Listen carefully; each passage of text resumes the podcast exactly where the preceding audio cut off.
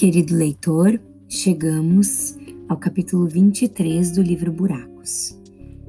Pegue seu livro, abra na página 104 e procure um lugar muito reconfortante aí para você sentar e acompanhar a leitura. 110 anos atrás, o Lago Verde era o maior lago do Texas. Era cheio de água limpa e fresca, brilhava o sol como uma gigante esmeralda.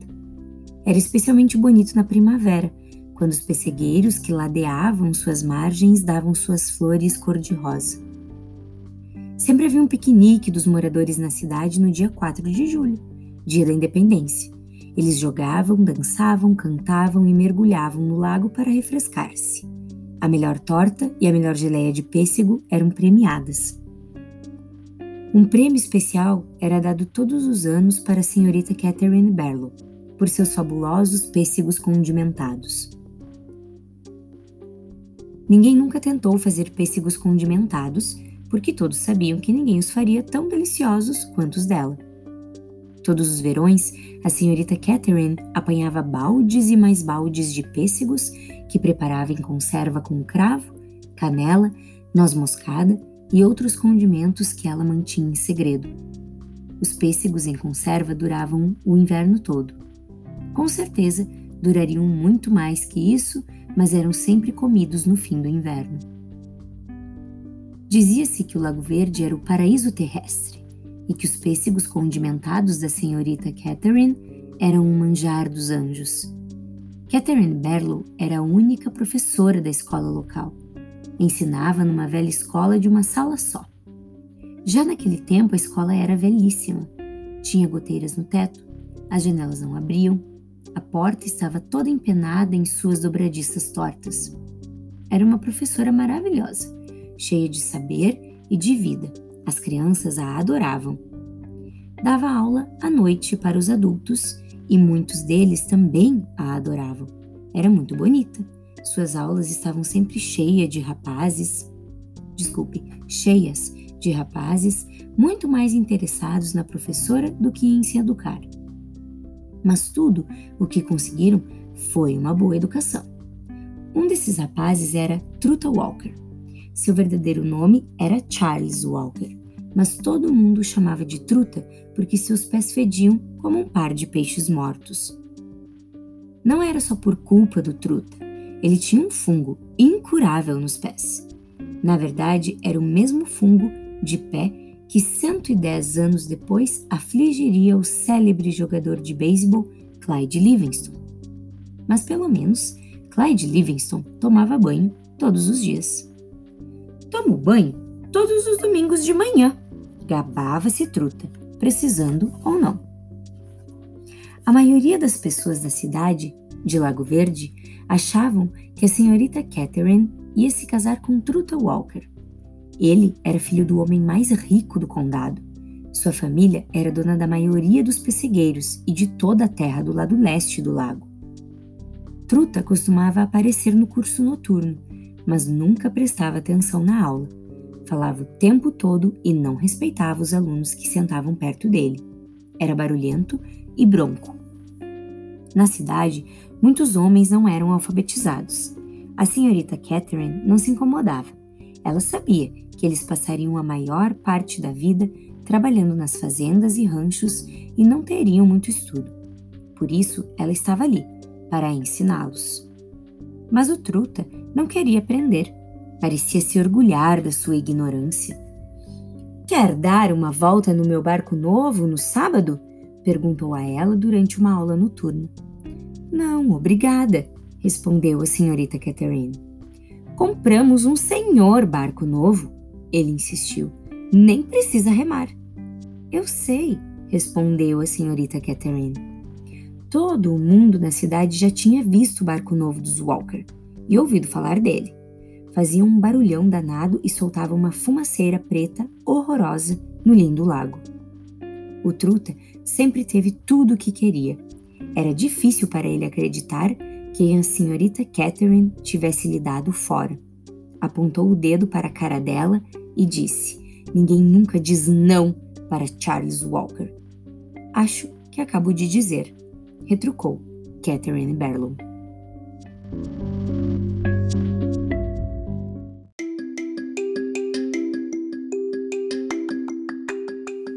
No capítulo 24, na página 107, é importante que vocês saibam que volta, a narrativa volta para o presente. Depois, no capítulo 25, a gente retorna à cidade do Lago Verde com a, os personagens Catherine Barlow e Truth Walker.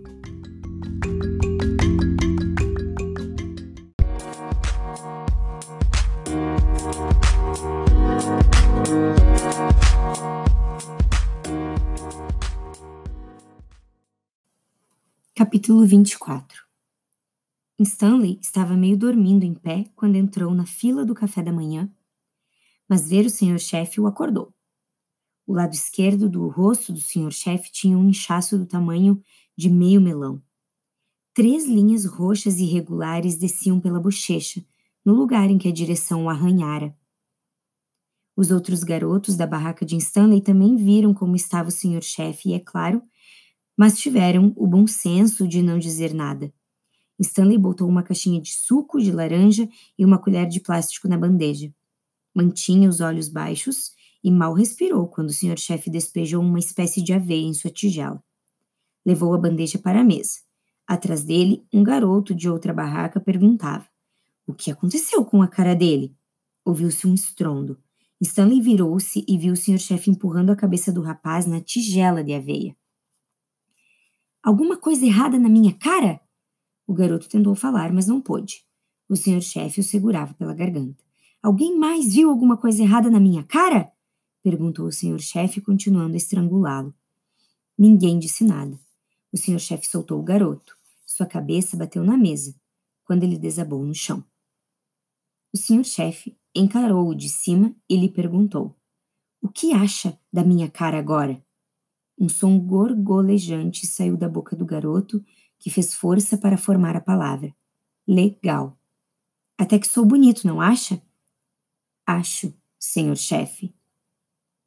No lago, os outros garotos perguntaram a Stanley o que ele sabia da cara do senhor chefe, mas ele apenas sacudiu o ombro e cavou seu buraco. Se não falasse na coisa, quem sabe ela acabava sumindo. Trabalhou duro e o mais depressa que pôde, sem procurar manter um ritmo normal. Tudo o que queria era cair fora do lago e ficar longe do senhor-chefe o mais cedo possível. Aliás, sabia que ia ter uma pausa. Quando estiver afim, é só me dizer, falou Zero. Da primeira vez que o carro-pipa veio, era o senhor Pendansky que dirigia, da segunda, o senhor-chefe. Ninguém dizia nada, salvo obrigado, senhor-chefe, quando ele enchia cada cantil. Ninguém sequer ousava olhar para a cara grotesca dele. Enquanto esperava, Stanley passou a língua no céu da boca e na parte interna das bochechas. Sua boca estava tão seca e tão abrasada quanto o lago. O sol refletia-se tão forte no espelho externo da picape que Stanley tinha de proteger os olhos com a mão. Obrigado, senhor chefe, disse Magneto pegando seu cantil. Está com sede, troglodita? Senhor chefe perguntou. Estou sim, senhor chefe, respondeu Stanley, estendendo-lhe o cantil. O senhor chefe abriu a torneira e a água escorreu do tanque, mas não foi para o cantil de Stanley, porque o senhor chefe segurava o cantil perto do filete de água. Stanley observou a água cair no chão, sendo logo absorvida pela terra sedenta. O senhor chefe deixou a água correr uns 30 segundos, depois parou. Quer mais? perguntou.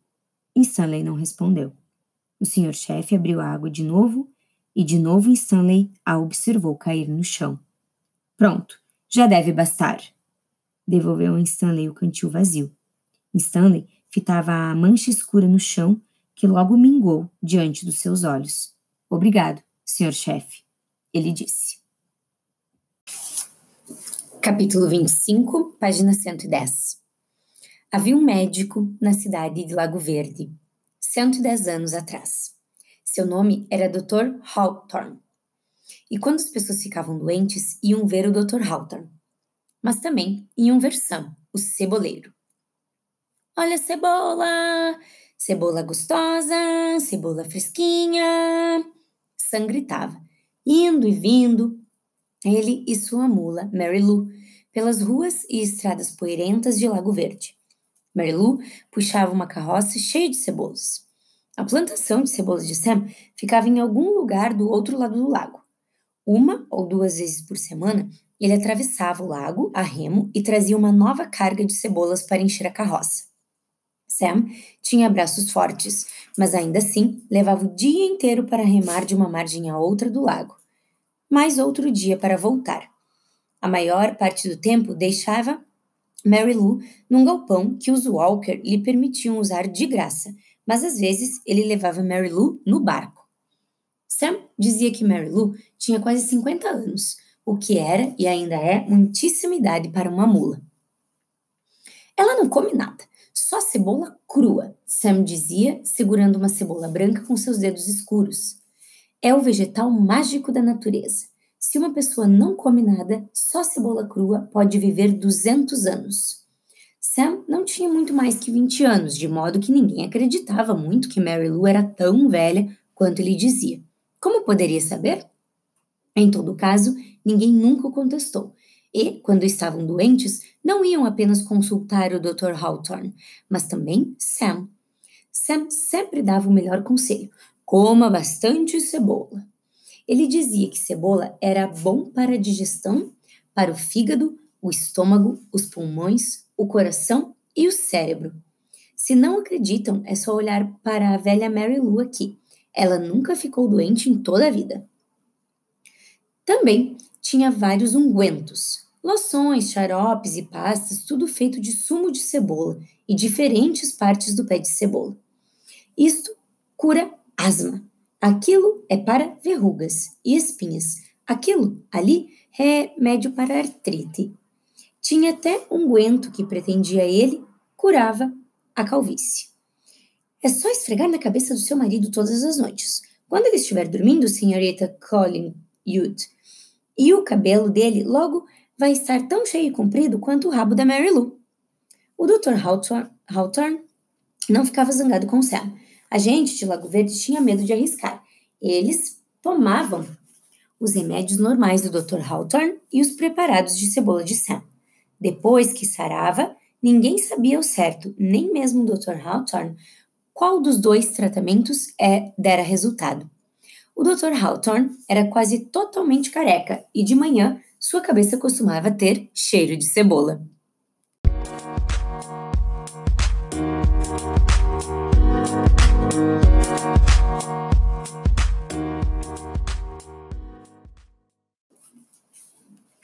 Página 112, continuação, do capítulo 25. Sempre que comprava cebola, Catherine Barlow comprava uma ou duas a mais para Mary Lou comer na sua mão. Alguma coisa errada? Sam lhe perguntou um dia enquanto ela dava uma cebola para Mary Lou. A senhora parece distraída. Não é nada, só o tempo, respondeu a senhorita Catherine. Parece que vai chover. Eu e Mary Lou gostamos de chuva, disse Sam. Ah, eu também gosto, ela suspirou, coçando o pelo eriçado do alto da cabeça da mula. Mas é que o telhado da escola está cheio de goteiras. Eu dou um jeito, disse Sam. Como vai fazer? Tapar os buracos com pasta de cebola? brincou Catherine. Sam caiu na risada. Sei trabalhar com as mãos, garantiu. Eu mesmo construí meu barco. Se entrasse água, eu estaria encrencado. Catherine não pôde deixar de notar suas mãos fortes e firmes. Fecharam o negócio. Ele consertava as goteiras em troca de seis potes de pêssegos condimentados. Sam levou uma semana inteira para consertar o telhado, porque só podia trabalhar de tarde, depois do fim das aulas e antes das, desculpe, e antes das classes noturnas. Sam não podia ir à escola porque era negro, mas deixaram-no consertar o prédio. A senhorita Catherine ficava na escola, arquivando papéis e coisas assim, enquanto Sam trabalhava no telhado. Ela apreciava a pouca conversa que podiam ter, gritando um para o outro. Ficou espantada com o interesse que o rapaz tinha pela poesia. Quando parava um pouco para descansar, ela às vezes lia um poema para ele. Em mais de uma ocasião, começava a ler um poema de Poe ou Longfellow e ele completava de cor. Ela ficou triste quando o concerto do telhado terminou. Alguma coisa errada? perguntou Sam. Não, você trabalhou muito bem. É que as janelas não abrem. As crianças e eu gostaríamos de um pouquinho de brisa de vez em quando. Eu dou um jeito, disse Sam. Ela lhe deu mais dois potes. Desculpa. Ela lhe deu mais dois potes de pêssego e Sam consertou as janelas. Era mais fácil conversar com ele consertando as janelas. Sam lhe falou da sua plantação secreta de cebolas, do outro lado do lago, onde a cebola cresce o ano inteiro e a água corre morro acima. Quando as janelas ficaram prontas, ela se queixou de que a mesa estava bamba. Eu dou um jeito, disse Sam. Da outra vez que o viu, ela comentou que a porta estava torta e passou outra tarde com ele enquanto ele consertava a porta. No fim do primeiro semestre, Sam Cebola tinha transformado a velha escola caindo aos pedaços numa verdadeira joia, pintadinha de novo, de que a cidade toda se orgulhava. Os passantes paravam para admirá-la. É nossa escola! Ela é a prova da importância que damos à educação aqui em Lago Verde. A única pessoa que não estava feliz com ela era a senhorita Catherine. Tudo o que precisava ser consertado já tinha sido.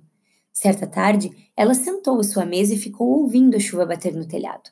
Não caía uma só gota d'água na sala de aula, salvo as que brotavam de seus olhos. Olha cebola, cebola gostosa, cebola quentinha. Sam anunciava lá na rua. Ela correu para ele. Queria envolvê-lo em seus braços, mas lhe faltava coragem. Em vez disso, abraçou o pescoço de Mary Lou. Alguma coisa errada? Ele perguntou. Oh, Sam, suspirou ela, meu coração está partido. Eu dou um jeito, disse Sam. Ela virou-se para ele. Sam pegou as duas mãos da moça nas suas e beijou-as. Por causa da chuva, não tinha ninguém mais na rua. Mesmo se tivesse, Catherine e Sam não teriam notado. Estavam perdidos em seu mundo. No entanto, naquele exato momento, Hattie Parker saía do armazém.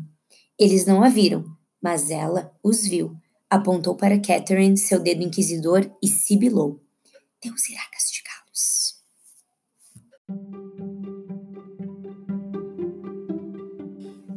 Bem, chegamos ao último capítulo tá, para a leitura desse podcast e há um desfecho, então, da história do Sam, da sua um, Mary Lou e da Catherine Barlow. Para quem está se perguntando, sim, há um breve romance aqui entre o Sam, esse vendedor e fabricante de insumos de cebola, e também a professora Catherine. Porém, esse desfecho ele não é tão bacana quanto o leitor pode esperar. No entanto, é bom que vocês percebam tudo o que vai acontecer a partir de agora as falas dos personagens, como a professora Catherine Barlow é julgada e desculpem se é um capítulo que vocês podem achar triste, mas é nele que vamos parar agora e depois do recesso escolar voltamos a falar sobre essa história muito bacana desse livro chamado Buracos.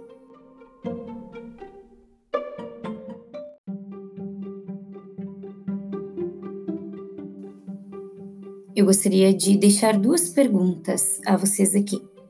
Tentem buscar nas memórias de vocês o que já lemos sobre buracos e como a história do Sam pode ter a ver com é, a história de Stanley. Vejam bem, tem alguns personagens lá que ainda são misteriosos, como a direção, por exemplo, o próprio tubo uh, escrito KB com o coração, que a gente pode comparar a Kate Barlow né? E Catherine Barlow podem ou não ser pessoas diferentes. Então, se você tiver aí alguma teoria, explique para nós depois do recesso. E também eu gostaria de perguntar se você se questionou em relação ao que a personagem Hit Parker falou ao sair do armazém. Deus irá castigá-los. Por que será que ela disse isso? Vejam bem, nós estamos então, num momento da história que se passa 110 anos antes da história de Stanley. Historicamente, o que nós podemos pensar sobre a história que nós estamos vendo agora? Então, é, deixo aí essa relação do capítulo 26. É, digo isso porque falei anteriormente que é um capítulo que pode ser triste para o leitor, porém, é um capítulo bem importante para a continuação dessa história antes de chegarmos à segunda parte. Não havia telefones, mas a notícia se espalhou rápido pela cidadezinha. No fim do dia, todo mundo em Lago Verde tinha ouvido dizer que a professora havia beijado o apanhador de cebolas. Nenhuma criança apareceu na escola na manhã seguinte. A senhorita Catherine ficou sentada sozinha na sala de aula perguntando, desculpe, se perguntando se tinha se enganado quanto ao dia da semana. Quem sabe era sábado? Não se espantaria. A cabeça e o coração dela estavam dando voltas desde o momento em que Sam a beijou. Ouviu um barulho atrás da porta e uma multidão de homens e mulheres irrompeu subitamente na escola. À frente deles vinha Truta Walker. Lá está ela! berrou o Truta. A diaba! A multidão virava as carteiras e arrancava os quadros de aviso. Ela está envenenando a cabeça das nossas crianças com seus livros, declarou o Truta. Começaram a empilhar todos os livros no meio da sala. Pensem bem no que estão fazendo, gritou a senhorita Catherine. Alguém a agarrou e rasgou seu vestido, mas ela conseguiu escapar da escola. Correu para a delegacia. O xerife estava com os pés na mesa, tomando uísque direto da garrafa. Bom dia, senhorita Catherine. Estão destruindo a escola, disse ela, tomando fôlego. Vão incendiá-la se ninguém os impedir. Acalme sua bonita pessoa um segundo, replicou o xerife com sua voz arrastada, e me explique de que está falando tirou os pés da mesa e foi em direção de Catherine. Truta Walker! Olha aqui, não vá falar mal de Charles Walker. Não há tempo a perder, avisou Catherine. Temos de detê-los. Você é bonita mesmo, disse o xerife. A senhorita Catherine encarou-o, horrorizada. Vamos, me dê um beijo, falou o xerife. Ela lhe deu uma bufetada no meio da cara. O xerife riu. Você beijou o apanhador de cebola, por que não me beija também? Ela tentou lhe dar outra bufetada, mas ele agarrou-a pelo pulso. Catherine tentou se soltar. O senhor está bêbado, berrou. Eu sempre bebo antes de um enforcamento. Enforcamento? Quem? É contra a lei um negro beijar uma mulher branca. Neste caso, vai ter de me enforcar também, afirmou Catherine, porque eu também o beijei. Não é contra a lei você beijá-lo, explicou o xerife. Só ele beijá-la. Somos iguais diante, diante de Deus, ela declarou. O xerife deu uma gargalhada. Nesse caso, se Sam e eu somos iguais, por que não me dá um beijo? Gargalhou novamente. Vamos fazer um trato, um beijinho e não enforco seu namorado. Só boto ele para fora da cidade. A senhorita Catherine soltou o pulso, pulso num arrancão. Enquanto corria para a porta, ouviu o xerife dizer: a lei vai castigar Sam e Deus vai castigar você. Ela voltou para a rua e viu a fumaça subindo na escola. Correu para o lago, onde Sam atrelava Mary Lou à carroça de cebolas. Graças a Deus eu o encontrei, ela soluçou abraçando. Temos de sair daqui já. O que? Alguém viu a gente se beijando ontem, explicou. Puseram fogo na escola. O xerife disse que ia enforcar você. Sam hesitou num instante, como se não pudesse acreditar. Não queria acreditar. Vamos, Mary Lou. Temos de deixar Mary Lou, disse Catherine. Catherine. Sam encarou-a por um instante. Seus olhos estavam cheios de lágrimas. Está bem. O barco de Sam estava na água, preso a uma árvore por uma corda comprida. Desamarrou-o. Os dois entraram na água e pularam a bordo. Seus braços potentes remaram para longe da margem mas seus braços potentes não eram parada para o barco a motor de Truttle Walker. Estavam um pouco além da metade do lago quando a senhorita Catherine ouviu o barulho do motor e então viu a fumaça escura horrorosa. Os fatos são os seguintes.